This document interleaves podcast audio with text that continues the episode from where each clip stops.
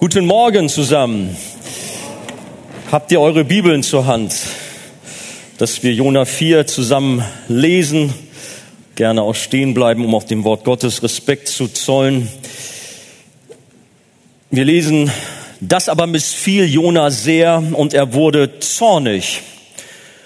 Und Jona betete zum Herrn und sprach, ach Herr, ist nicht das, was ich mir sagte, als ich noch in meinem Land war?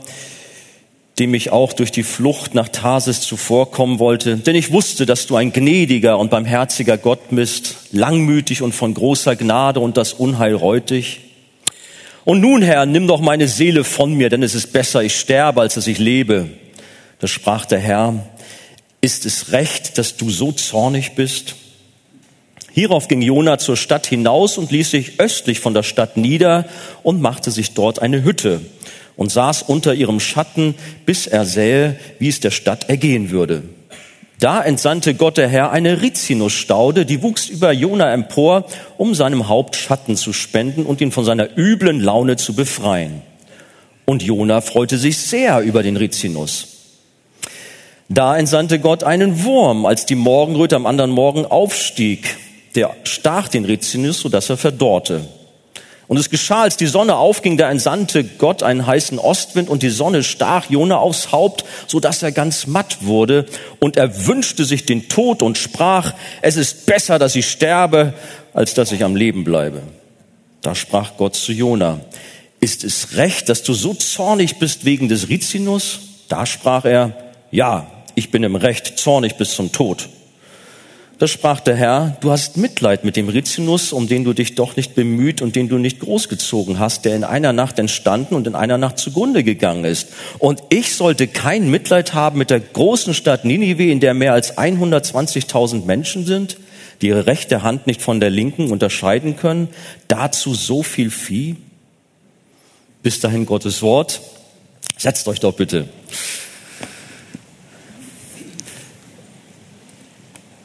Ich habe die Predigt überschrieben, Gottes Barmherzigkeit kennt keine Grenzen.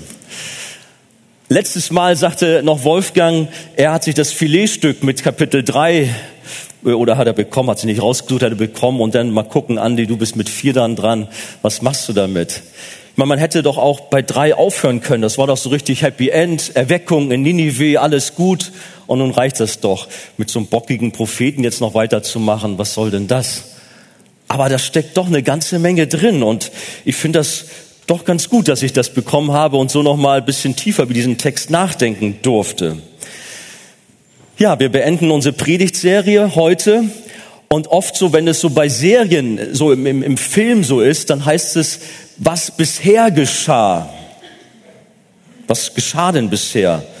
Vielleicht für die, die jetzt noch nicht äh, das alles so mitbekommen haben, die nun erst später dazugekommen sind. Jona boykottierte Gottes Auftrag, nach Ninive zu gehen, floh auf einem Schiff in die entgegengesetzte Richtung. Gott holte ihn zurück, indem er ihn von einem großen Fisch verschlingen ließ. Im Fischbauch, ein ganz spannender Ort, erfuhr Jona eine erzieherische Maßnahme Gottes, die ihn dann wieder in die Spur zurückbrachte. Und nachdem er dann von dem Fisch an Land gespuckt wurde, ja, da ging er dann endlich nach Ninive und verkündete Gottes Gerichtsurteil über diese riesige gottlose Stadt. Aber in seiner unendlichen Gnade und Barmherzigkeit schenkte Gott eine unglaubliche Erweckung. Wir haben letztes Mal davon gehört. Über Nacht wurde die gesamte Bevölkerung verändert und tat Buße, sodass Gott die Stadt verschonte. Und das ist nun der Ausgangspunkt, wo wir jetzt hier ansetzen für unsere Geschichte über einen unbarmherzigen und bockigen Jona,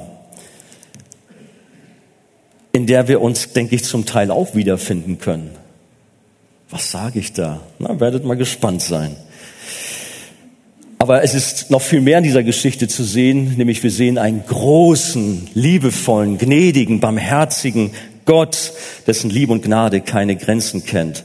Und so wie Gott in Liebe und Geduld hier an Jonas Herzen arbeitet, so macht er es auch bei uns. Und ich bete und habe gebetet, dass er es auch heute Morgen tun möge, damit wir die Welt nicht mit unseren Augen sehen, sondern mit Gottes Augen. Denn das hat er dem Jona ganz bewusst gemacht. Aber beginnen wir erstmal mit Jonas Rebellion. Darüber müssen wir schon einmal sprechen oder nachdenken. Der Name Jona bedeutet, wer weiß das noch? Taube. Was war das doch ein süßes Täubchen, der Jona? Wird so richtig deutlich in dieser Geschichte, wie sanft wie eine Taube. Ja? Nein, ganz das Gegenteil von dem, wie er sich hier präsentiert, ist der Name. Eigentlich müsste er Geier heißen. Oder Krähe oder irgend sowas. Ein Geier, der würde nämlich schon passen, denn Jona wartete weiterhin auf die Zerstörung Ninives wie ein Geier auf ein sterbendes Tier. Die sitzen doch dann und gucken dann da so immer runter. So guckte Jona auf Ninive und dachte, na, was passiert jetzt? Jona reagierte auf Gottes Barmherzigkeit voller Wut und Zorn. Und ist ja interessant, wenn wir die ganze Jona-Geschichte ja schon gehört haben, auf uns wirken lassen, warum schon wieder dieser schwere Rückfall von Jona, wo er doch so schon von Gott klage oder gerade gerückt worden ist durch sein Fischbaucherlebnis. Er hatte doch dort erkannt, wie groß und gnädig und mächtig der Herr ist, hat selber gesagt, dass das Heil allein vom Herrn kommt. Ja, er hat es verstanden, aber nur für sich selber. Das Heil kommt vom Herrn, für mich und der Herr ist mir gnädig. Aber nun konnte er überhaupt nicht fassen, dass Gott auch diese gottlose Stadt Ninive verschont hatte. Das war zu viel für ihn. Das passte nicht in sein, in sein Bild, in sein theologisches Denkschema. Das waren doch die Todfeinde Israels. Das waren Heiden. Da kann doch kein Platz für Errettung sein, für dieses Volk, für diese Stadt. Er war in die Höhle des Löwen gegangen, in das Reich des Bösen, würde man vielleicht heute sagen, und hatte es gewagt, dem Feinden Gottes Gericht zu verkündigen. Das war schon sehr mutig, muss man sagen. Stell dir mal vor, ein Amerikaner würde heute nach Teheran marschieren und würde da entsprechendes erzählen. War mutig. Dabei war Jona bekanntlich schon ganz am Anfang sauer und frustriert, warum das Ninive Buße tat. Das hat ihn nicht gepasst und er hat ganz am Anfang ja schon befürchtet, das lesen wir schon ganz am Anfang der Jona-Geschichte, dass er genau das geahnt hat, dass Gottes Pläne für Ninive anders sind als seine, dass Gott Erbarmen hat mit Ninive. Und das war der Grund, weshalb er gleich, nachdem er den Auftrag empfing, nach Tarsis in die entgegengesetzte Richtung floh. Jona wollte seine Meinung von Ninive nicht aufgeben, auch nicht für Gott. Er war bockig, er war engstirnig, er hatte seine vorgefasste Meinung und daran hielt er fest. Mit einem geistlichen Stolz kann man fast sagen. Was noch interessant ist, immerhin kommt er ja noch zu Gott und bringt ihm das im Gebet. Er betet ja, ist ja ein Gebet, all das, was er da zu Gott bringt. Ich meine, ob das nun so ein heiliges Gebet ist, das ist dann immer dahingestellt, denn er kommt ja anklagend und vorwurfsvoll zum Herrn. Lesen wir nochmal. Das aber missfiel Jona sehr und er wurde zornig und Jona betete zum Herrn und sprach, ach Herr, ist nicht das, was ich mir sagte, als ich noch in meinem Land war, dem ich auch durch die Flucht nach Tarsis zuvorkommen wollte. Denn ich wusste, dass du ein gnädiger und barmherziger Gott bist, langmütig und von großer Gnade und das Unheil reut dich. Ich wusste es doch. Die Assyrer waren das brutalste und blutrünstigste Volk auf Erden. Wie Heuschrecken fielen sie über die Nationen her und saugten sie aus und machten alles nieder. Das Gebrüll dieser kaltblütigen Soldaten, das Dröhnen der Streitwagen, das ließ die damalige Welt erzittern. Die assyrischen Armeen hinterließen eine grausame Spur des Schreckens und der Verwüstung. Es war ein grausames Volk. Schlimmer ging's eigentlich nicht. Und sie waren auch ständig eine Gefahr und eine Bedrohung auch gerade für Israel. Jona wusste auch von diesen düsteren Prophezeiungen von, von Hosea und von Amos, die über eine kommende Zerstörung Israels durch die Assyrer schon berichtet haben. Immer wieder hat es in der Vergangenheit verschiedene Auseinandersetzungen gegeben, die aber nur vorübergehend waren, aber die sicherlich auch in Israel ihren Niederschlag gefunden haben. Man mochte die Assyrer überhaupt nicht ganz gelinde noch gesagt. Jona wäre in diesen Tagen in Israel ein Volksheld gewesen, wenn er mit der Erfolgsmeldung über die Zerstörung Ninives zurückgekommen wäre. Stellt euch das doch mal vor. Er käme zurück nach Israel. Leute, ich habe Gericht gepredigt dort. Und dann fiel Feuer vom Himmel und alle unsere Feinde sind platt gemacht worden. Bin ich doch ein Held. Aber so kam es ja nicht. Gott wollte es anders und Jona war jetzt einfach nur noch bockig wie ein ungezogenes Kind. Er hatte nicht bekommen, was er wollte und nun stand er da quasi vor Gott und stampfte mit den Füßen auf, wie wir das vielleicht kennen mit manchen ungezogenen Kindern an der Kasse, wo nochmal die Süßigkeiten stehen. Bockig. Und er schrie, er wollte nicht mehr. Und nun, Herr, nimm doch meine Seele von mir, ist es besser, ich sterbe, als dass ich lebe. Keinen Bock mehr. Lass mich zufrieden. Jetzt bin ich frustriert, jetzt bin ich beleidigt. Ich weiß nicht, natürlich, wenn man das auf dich wirken lässt, ein Prophet Gottes, ein heiliger Mann, hat so einen Tobsuchtsanfall. Bist du schockiert darüber? Hat er die Läuterung im Fischbauch schon vergessen? Scheint so. Und warum freut er sich nicht über die große Erweckung in Ninive? Stattdessen ist er egoistisch und lieblos. Was ist mit diesem Jona los? Aber sind wir nicht auch oft so? Ja, wo denn? Denk mal drüber nach. Hast du nicht auch schon manches Mal eine bestimmte Strategie zurechtgelegt und meintest, Gott müsste in deinem Leben jetzt so oder so handeln? Vielleicht hast du auch gebetet, ja Herr, wenn du jetzt das so machst und dann jenes machst, dann ist das alles gut. Hast du bestimmte Vorstellungen gehabt, wie Gott handeln müsste in deinem Leben? Vielleicht auch an deinen Widersachern, in deiner Familie, im Beruf. Aber dann kam alles anders und du warst enttäuscht, du warst beleidigt, du hast dich schmollend vor Gott verkrochen. Gab es schon solche Situationen in deinem Leben? Vielleicht nicht so drastisch wie bei Jona, aber bestimmt waren es auch schon Situationen da, wo du einfach gemerkt hast, hier bin ich mit Gott nicht zufrieden jetzt. Du hast gehadert mit deinem Schicksal. Ähnlich ging es übrigens auch dem älteren Sohn im Gleichnis vom verlorenen Sohn, Lukas 15. Der wird ja oftmals bei der Betrachtung von dem verlorenen Sohn äh, nicht weiter beachtet oder nicht so stark beachtet, kommt zu kurz. Dieser ältere Sohn wurde zornig, weil sein Vater bei der Rückkehr seines jüngeren Bruders ein rauschendes Fest feierte. Er war eifersüchtig und warf seinem Vater vor, sein Leben lang für ihn wie ein Sklave geschuftet zu haben, während der Jüngere das Erbe einfach nur verprasst hat und sich gut gehen ließ, gut gehen ließ. Und jetzt kam er zurück. Und anstelle, dass er eine Standpauke bekommt oder dass man ihm die Tür verschließt, dann nimmt man ihn mit offenen Armen auf und feiert ein rauschendes Fest. Das hat er sich anders vorgestellt.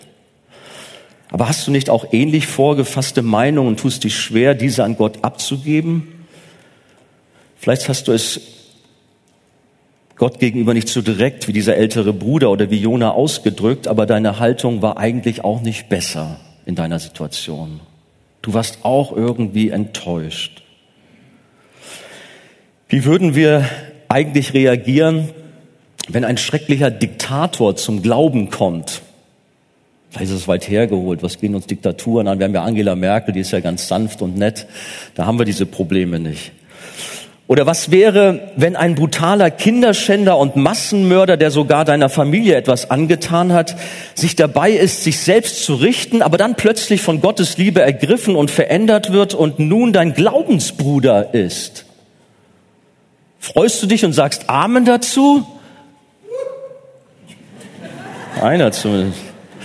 Oder hast du eher Probleme damit? Wie kann Gott so einen Mann retten? Das geht doch nicht. So eine Bestie, der kann doch nicht gerettet werden. Und so viele andere liebe Menschen, die gehen scheinbar verloren. Was macht Gott da?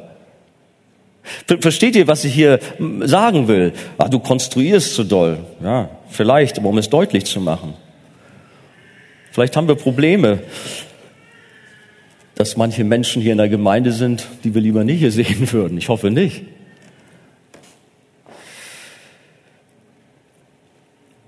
So ähnlich ging es ja dem Jona. Tun wir uns nicht manchmal sogar viel schwerer als er, wenn wir im Vergleich nur kleine Familien- und Nachbarschaftsprobleme haben und es uns schwerfällt zu vergeben und mit unseren Mitmenschen ins Reine zu kommen?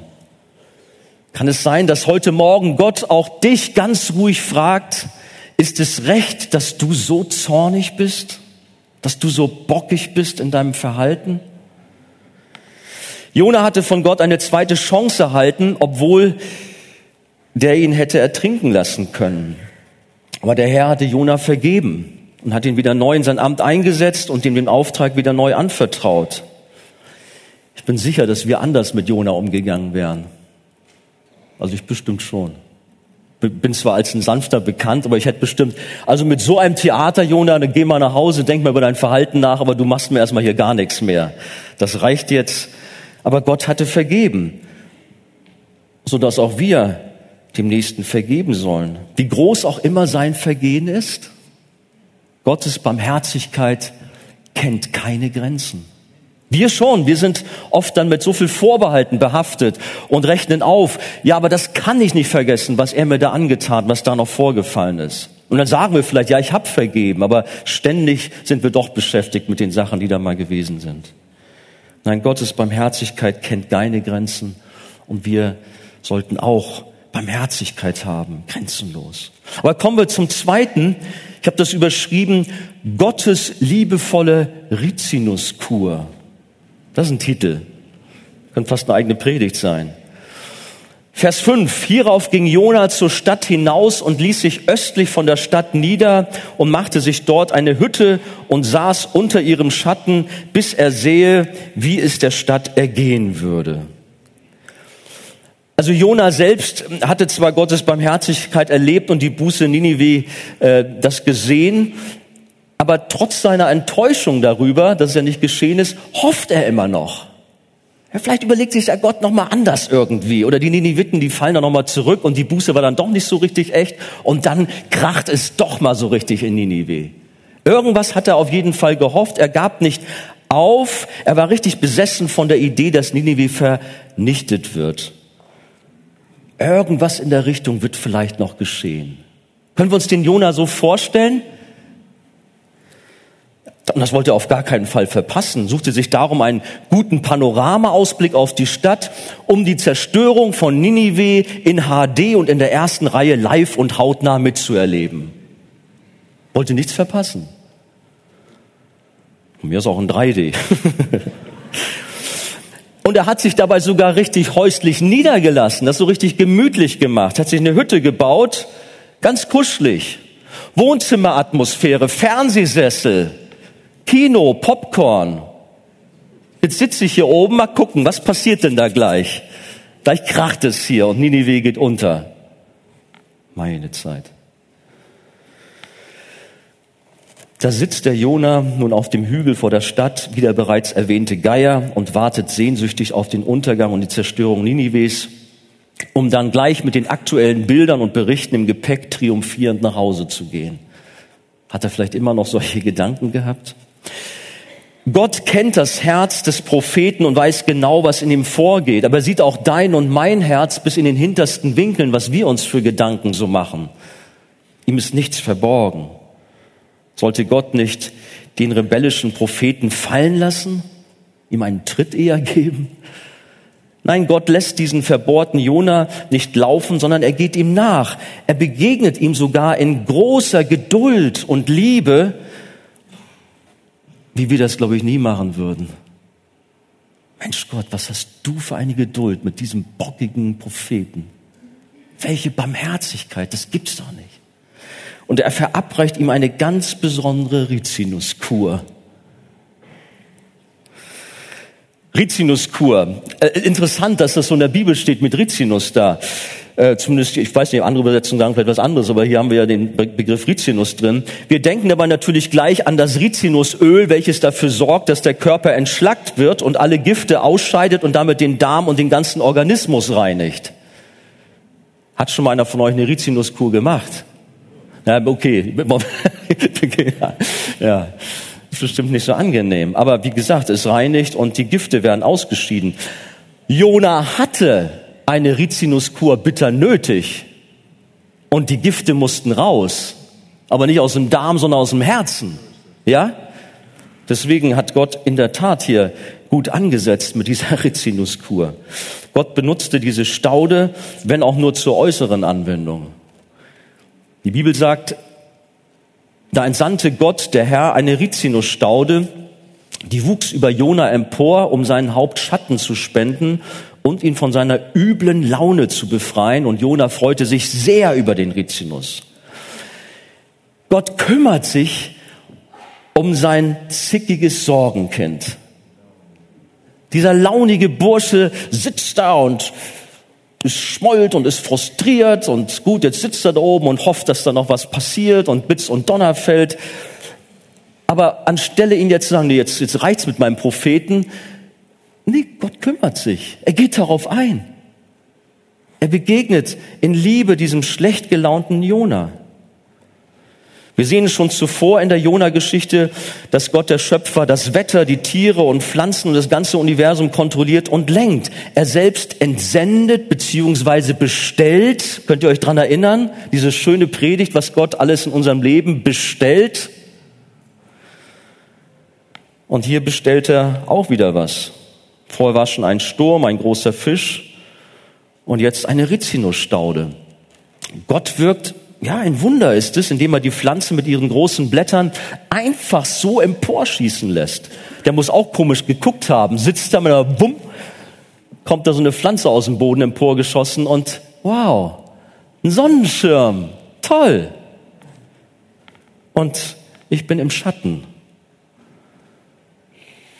Jona bekommt einen fantastischen Schattenspender, der offensichtlich besser ist als seine löchrige Hütte und freut sich riesig darüber, sagt unser Text. Er freut sich riesig. Gott sorgt auch für dich. Er sorgt für uns. Er kümmert sich, dass auch wir im Schatten vielleicht sitzen, dass wir auch versorgt werden, was immer wir brauchen. Gott ist da, er versorgt uns. Und vielleicht lässt er auch ganz plötzlich etwas emporschießen, damit es dir gut geht. Plötzlich ist Segen da in Hülle und Fülle und du weißt gar nicht, wo der plötzlich herkommt. Aber Gott liebt dich. Und er will auch, dass du aufgerichtet wirst, dass deine Laune sich bessert, dass du wieder fröhlich und freudig bist. Was immer auch in deinem Leben dann so ein Rizinus sein mag. Ja, Gott sorgt für uns. Wenn die Stimmung am Boden ist, kann sogar Gottes Natur uns helfen, wieder auf die Beine zu kommen, indem wir sie genießen und uns an ihr erfreuen. Ich weiß zum Beispiel, Spörtchen hat immer wieder uns geraten, doch an die frische Luft zu gehen, dass wir auftanken und einfach gute neue Gedanken bekommen. Gott versorgt uns, er beschenkt uns. Jakobus 1, Vers 17 heißt es, jeder, jede gute Gabe und jedes vollkommene Geschenk kommt von oben herab, von dem Vater der Lichter, bei dem keine Veränderung ist, noch ein Schatten infolge von Wechsel. Sind wir nicht auch schon so oft beschenkt und gesegnet worden? Ohne Ende. Vielleicht haben wir selbst sogar Strafe und Züchtigung befürchtet, weil wir auch so bockig waren, weil wir auch irgendwie mit Gott gehadert haben, unzufrieden waren. Aber Gott ist treu, auch wenn wir untreu sind. Seine Barmherzigkeit kennt keine Grenzen und er begegnet uns und hat auch in deinem Leben ein Rizinus wachsen lassen. Aber so sollen wir es vielleicht auch mit anderen Menschen machen, dass wir da auch so einen Dienst verrichten? Wäre das nicht auch mal eine Herausforderung, dass du deinen Bruder, deine Schwester siehst, wie sie leidet, dein Nächster ist am Boden zerstört? Was wäre da vielleicht eine Möglichkeit, auch für deinen Nächsten einen Rizinus wachsen zu lassen? Oder ihm vielleicht auch glühende Kohlen auf den, aufs Haupt zu sammeln? Setze also nicht noch einen drauf und verurteile deinen Nächsten in einer schwachen Lebensphase, sondern überlege doch einmal, wie du ihm eine Freude machen kannst, um ihn aus seiner dunklen Ecke herauszuholen. Gerade hier in der Gemeinde sollen wir füreinander da sein und einander aufhelfen, stärken und trösten. Schau doch mal um dich herum. Wie geht's deinem Nächsten? Bau ihn auf, ermutige ihn. Tröste ihn, stärke ihn. Aber Gottes Anwendung bei dieser besonderen Kur von Jonas Seele, die gehen noch weiter. Jetzt wird's ja noch spannend. Da entsandte Gott einen Wurm, als die Morgenröte am anderen Morgen aufstieg, der stach den Rizinus, sodass er verdorrte. Und es geschah, als die Sonne aufging, da entsandte Gott einen heißen Ostwind. Und die Sonne stach Jona aufs Haupt, sodass er ganz matt wurde. Und er wünschte sich den Tod und sprach, es ist besser, dass ich sterbe, als dass ich am Leben bleibe. Gott sendet einen Wurm. Gott bestellt einen Wurm. Gott sendet einen Ostwind. Gott bestellt einen Ostwind. Der souveräne Herr hat die Kontrolle über alles, auch von so einem kleinen Wurm, der da irgendwo rumkrabbelt. Er sagt, du Wurm, geh bitte zu Jona, zum Rizinus. Wenn du getragen werden musst, dann bestelle ich noch einen Vogel, der bringt dich dann dahin und dann stickst du da rein und dann ist die Sache erledigt. Gott ist souverän. Er lenkt alles. Jona hatte sich so sehr über diese einfache Pflanze gefreut, die ihm während er auf die Vernichtung Ninives wartete, Schatten spendete. Als ihm nun dieser Komfort durch einen von Gott gesandten Wurm wieder genommen wurde, ist Jona schon wieder außer sich und will verzweifelt sterben. Toll. Was für ein Prophet. Mensch, Junge, wie bist du drauf? Der Hiob, der hat anders reagiert. Hiob 2, Vers 10, er sagte, wenn wir das Gute von Gott annehmen, sollen wir das Böse nicht auch annehmen? Da war eine andere Haltung. Und hier kommen wir nun zu einem Thema, was auch viele Christen nicht verstehen können. Sie glauben, dass die Leiden, die Probleme, die Krankheiten, die Sorgen des Lebens, alles, wo der Wurm drin ist, vom Teufel kommt und Gott nichts damit zu tun hat. Es ist wohl wahr, der Teufel hat sicherlich überall seine Finger mit im Spiel, aber letztlich steht er immer und überall unter der absoluten Herrschaft Gottes. Das muss uns klar sein. Nicht der Teufel regiert in deinem Leben und überhaupt, Gott regiert. Er ist der Herr, absolut. Und deshalb hat Martin Luther in Anlehnung an die Geschichte von Hiob, in der der Teufel bezüglich seiner Attacken Hiobs Familie ja Gott erst um Erlaubnis fragen musste, den Teufel als Kettenhund Gottes bezeichnet. Er ist an der Leine, an der Kette bei Gott und er kann nicht irgendwie schalten und walten, wie er will, sondern Gott hält ihn. Er darf nur das tun, was Gott zulässt. Der Teufel kann nur das tun, was Gott zulässt. Obwohl Satan in Hiobs Leben brutal dazwischen funkte, wusste Hiob, dass letztlich doch Gott hinter allem stand und dass er seine besseren und höheren Ziele mit ihm im tiefsten Leid verfolgte, als Satan der nur zerstören wollte. Und deshalb rief Hiob nicht aus, der Herr hat es gegeben und der Teufel hat es genommen, sondern vielmehr der Herr hat es gegeben, der Herr hat es genommen, der Name des Herrn sei gelobt. Oder denken wir an Paulus. Gott gab dem Paulus einen Pfahl ins Fleisch. Ob es nun eine Krankheit war, Verfolgung, Schwachheit, was auch immer das war. In jedem Fall war es ein Leid. Und ein Leid, das im Plan Gottes war. Und Gott benutzte einen Satansengel, wenn wir dort lesen, um Paulus charakterlich zu formen und ihn demütig zu halten. 2. Korinther 12, Vers 7. So müssen auch wir neben Rizinussegnungen immer wieder mit Wurmattacken rechnen und manchmal ändert sich die Situation über Nacht. Du hast dich gerade über den Rizinussegen gefreut. Plötzlich ist der Wurm drin. So ist das Leben. Such is life. C'est la vie, wie sagt man? Aber Gott hat die Kontrolle. Es ist nicht zufällig alles und irgendwie sind ein Spielball. Nein, Gott hat die Kontrolle. Er regiert. Da, wo der Wurm in unserem Leben drin ist, vielleicht in der Ehe, Familie und Beruf, in den Finanzen, in der Krankheit, was auch immer, ist, wie ich schon sagte, wohl auch der Teufel mit drin und versucht uns fertig zu machen. Aber immer und überall ist Gott immer noch oben drüber und lenkt alles nach seinem souveränen Plan, wie er sich das vorgenommen hat. Und zwar für uns zum Besten. Das ist einer meiner Lieblingsverse, Römer 8, Vers 28, dass uns alles zum Besten dienen muss, heißt es dort. Hast du gerade so eine Phase, wo du am Boden bist, wo du sagst, Mensch, da ist überall der Wurm drin. Wie soll das bloß werden mit mir? Weißt nicht ein noch aus, bist ganz verzweifelt. Aber lass dich doch auch da trösten, dass Gott in deinem Leben die Kontrolle hat, dass er sogar ganz bewusst diesen Wurm geschickt hat, um etwas Gutes daraus zu machen. Ja, ich sehe noch nichts Gutes. Hab Geduld, warte ab. Dieses Wort ist wahr, dass uns alle Dinge zum Besten mitwirken müssen oder dienen müssen. Und deshalb brauchen wir uns auch nicht zu fürchten, sondern dürfen unserem himmlischen Vater vertrauen, dass er uns, seine Kinder, mit all den schweren und leidvollen Herausforderungen ihm letztlich nur näher bringt. Es dabei aber auch niemals über unsere Kraft hinausgeht. Die Zusicherung haben wir auch. Er sagt immer noch auch Stopp, wie er auch im Leben das von Hiob das getan hat.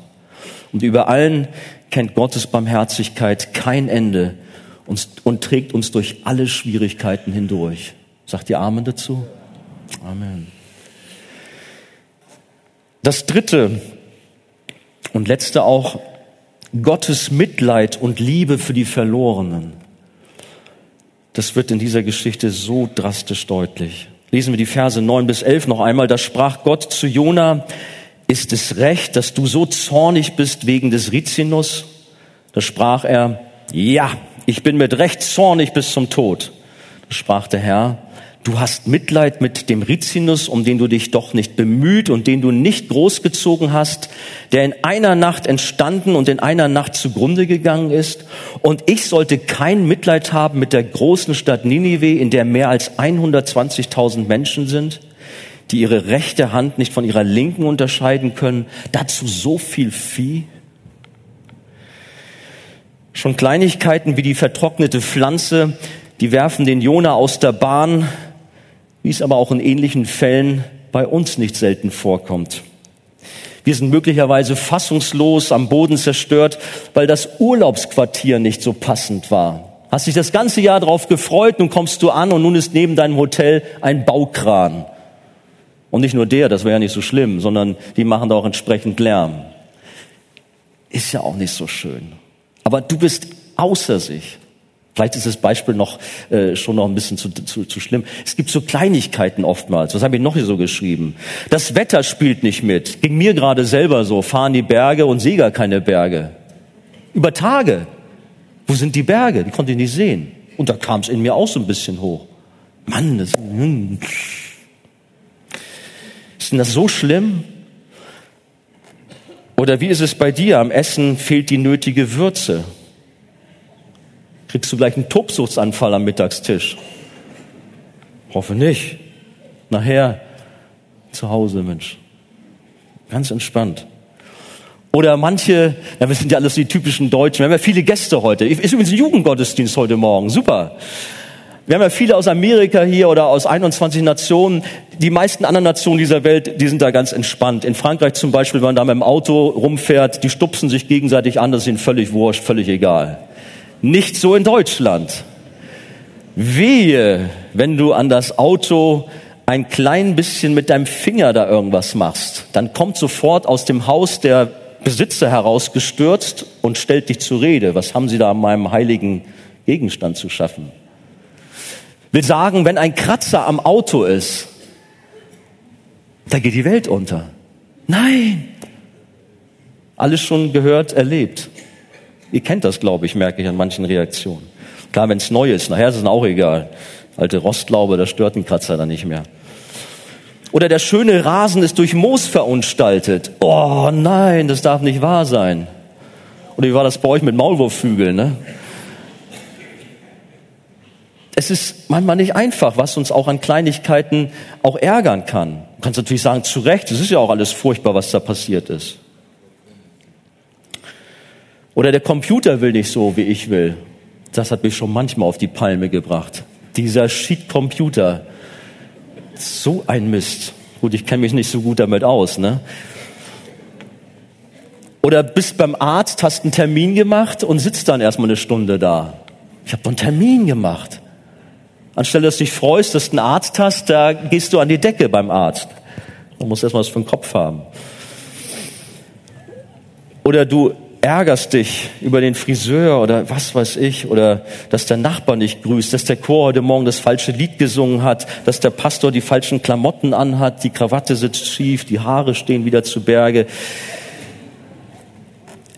Ich karikiere, ich weiß, aber es gibt so viele Kleinigkeiten, Peanuts, wie man so sagt, bei denen wir nicht selten aus einer Mücke einen Elefanten machen und wir uns manchmal über Tage, sogar über Wochen erregen können.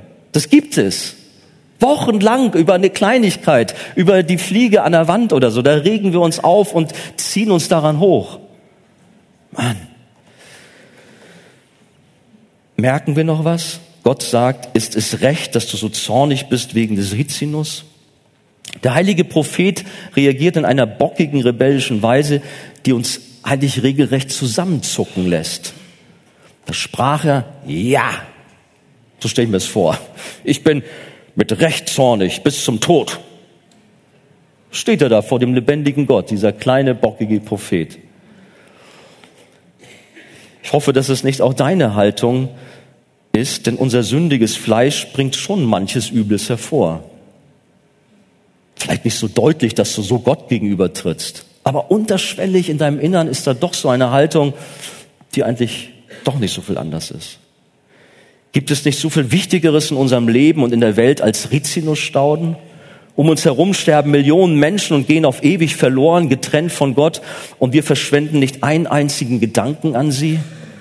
Wir reiben uns in alltäglichen Kleinigkeiten nervlich auf und vergessen, was Jesus gesagt hat. Trachtet vielmehr zuerst nach dem Reich Gottes und nach seiner Gerechtigkeit, so wird euch dies alles hinzugefügt werden.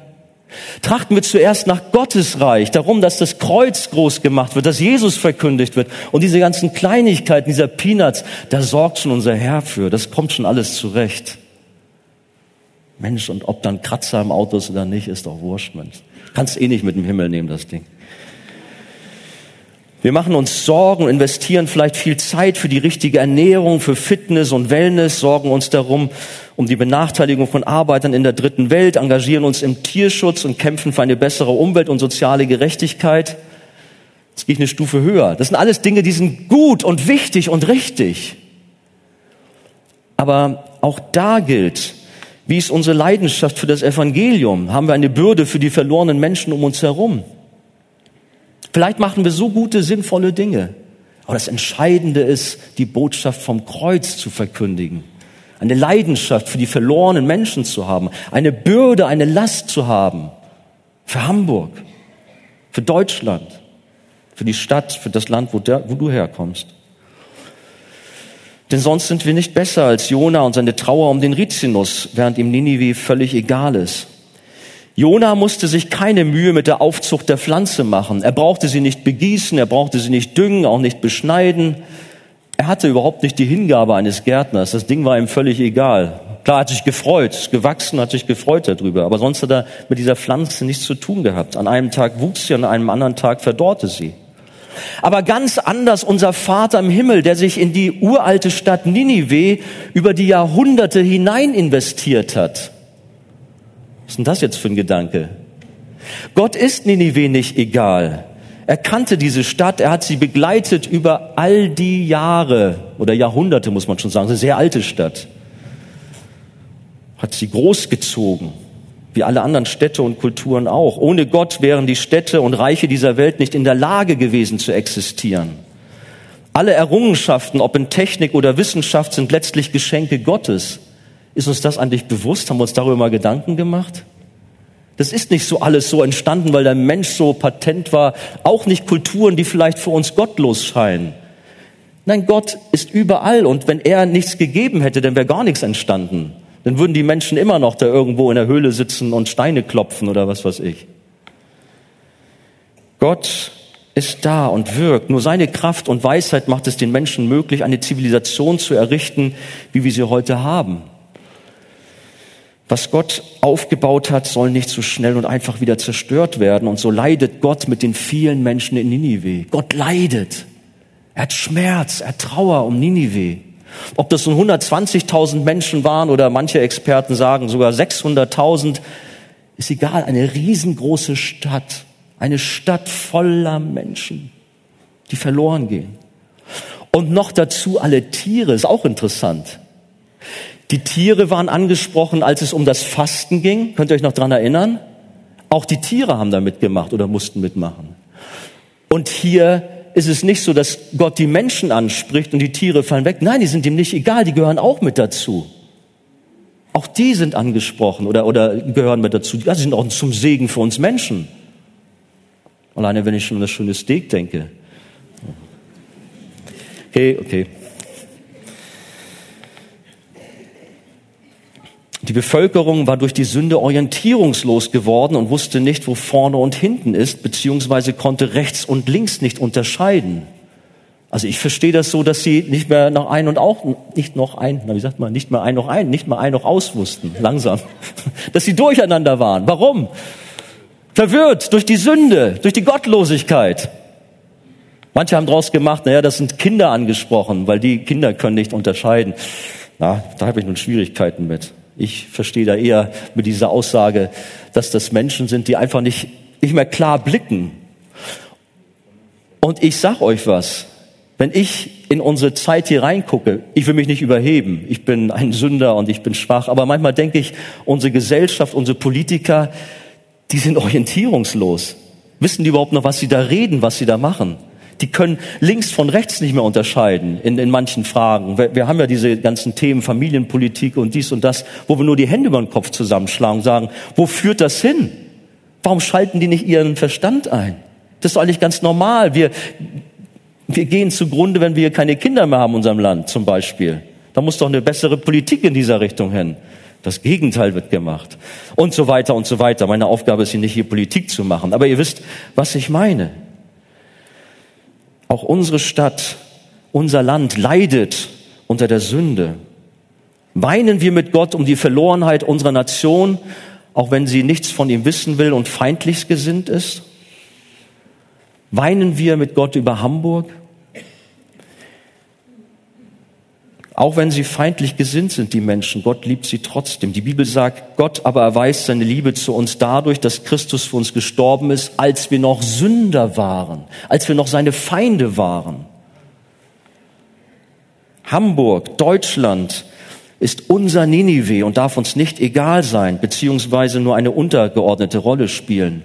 Es ist Gottes Herzensanliegen, Hamburg. Gott leidet über die Sünde der Stadt Hamburg. Setz deine Stadt ein, was auch immer, dein Land. Gott leidet. Aber uns ist es egal, es kann nicht sein. Es ist Gottes Herzensanliegen. Im Himmel ist große Freude, wenn auch nur ein Sünder Buße tut. Wie groß ist erst die Freude, wenn eine ganze Stadt umkehrt? wenn eine Erweckung ausbricht. Was meint ihr, was da oben los ist? Ein riesengroßes Fest wird gefeiert. Gott freut sich über Menschen, die umkehren. Gott ist es nicht egal, was in einer Stadt, was in einem Land geschieht. Jesus liebt auch unsere Stadt, unser Land und er hat Erbarmen mit den Menschen, auch wenn sie so tief in Sünden verstrickt sind.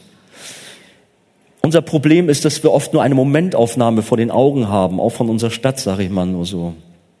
Aber Gott kennt die ganze Geschichte, kennt die Jahrhunderte, auch unserer Stadt Hamburg. Es sind Krisen, Katastrophen, Krankheiten, Kriege, da war die Pest, da war der große Brand und was nicht alles war. Für uns Geschichte. Gott war dabei. Da war die große Flut, da war der Krieg, die Bomben, Gott war da. Da waren aber auch erweckliche Aufbrüche. Da war ein Bugenhagen, da war Reformation und was ja alles war, auch an Geistlichen. Gott war da und hat gewirkt in unserer Stadt, dein Herz für unsere Stadt. Wie sieht es mit uns aus? Denken wir nur, an unseren Rizinus oder haben wir auch unsere Stadt im Blick und beten für sie und ringen, ringen um sie? Heute hat unsere Gesellschaft Gott und seine Gebote wieder einmal verloren und Menschen blicken ohne Orientierung und Maßstab nicht mehr durch und verstricken sich immer mehr in ihr sündiges Denken. Jesus rief am Kreuz aus, Vater, vergib ihnen, denn sie wissen nicht, was sie tun. Ist heute nicht anders. Jesus hat am Kreuz sein Leben für Sünder gelassen und nur, nur durch den Glauben an ihn werden sie gerettet. Das Kreuz, wir denken heute im Abend mal daran, was Jesus uns getan hat. So haben wir einen Auftrag, diese Botschaft von der Rettung hinauszubringen. Die Menschen brauchen diese lebenswichtige Nachricht, sonst gehen sie zugrunde, sie gehen verloren. Es scheint, als fehlt im Buch Jona das Happy End. Denn wir lesen nicht, dass Jona am Ende in sich ging und Gott um Vergebung für seine falsche Haltung bat. Das letzte Wort hatte Gott, ohne dass Jona hier so offensichtlich darauf reagierte. Obwohl eigentlich, wenn man drüber nachdenkt, hat Jona doch geantwortet, und zwar indem er seine autobiografische Geschichte schonungslos zur Mahnung für die nachfolgenden Generationen aufschrieb. Wenn wir davon ausgehen, dass Jona das gemacht hat. Und ich denke, das war so eine Mahnung, auch an uns heute. Wie gehen wir mit unserem Umfeld um? Wie sieht es mit unserer Barmherzigkeit aus? Jona hatte möglicherweise dann doch Gottes Lektion verstanden. Haben wir sie verstanden? Sollte Gott nicht Mitleid haben über eine Weltmetropole wie Ninive und mit den Menschen unserer Tage, Hamburg? Sollten da nicht auch wir Mitleid haben mit den Menschen in unserer Stadt, in unserem Land? Setzen wir alles dran und wir haben in den letzten Tagen oder Wochen viel über Evangelisation gesprochen, um den Menschen mit Gottes Barmherzigkeit und Liebe zu begegnen, um ihnen den Weg zu Jesus zu weisen, damit sie gerettet werden. Das muss unser Anliegen sein. Und wenn du keinen Sinn dafür hast, keine Bürde dafür hast, dann lass sie dir schenken, dann ringe darum. Aber dass wir wegkommen von diesen Kleinigkeiten, die uns so sehr beschäftigen. Rizinus. Es geht um viel wichtigere Dinge. Psalm 145 heißt es, gnädig und barmherzig ist der Herr, geduldig und von großer Güte. Der Herr ist gütig gegen alle und seine Barmherzigkeit waltet über allen seinen Werken. Jona hatte Recht behalten und es gilt heute wie damals. Jona hat gesagt, denn ich wusste, dass du ein gnädiger und ein barmherziger Gott bist, langmütig und von großer Gnade und als unheilreutig. So ein Gott haben wir. Freust du dich darüber? Dann sagen wir gemeinsam Amen. Amen. Amen.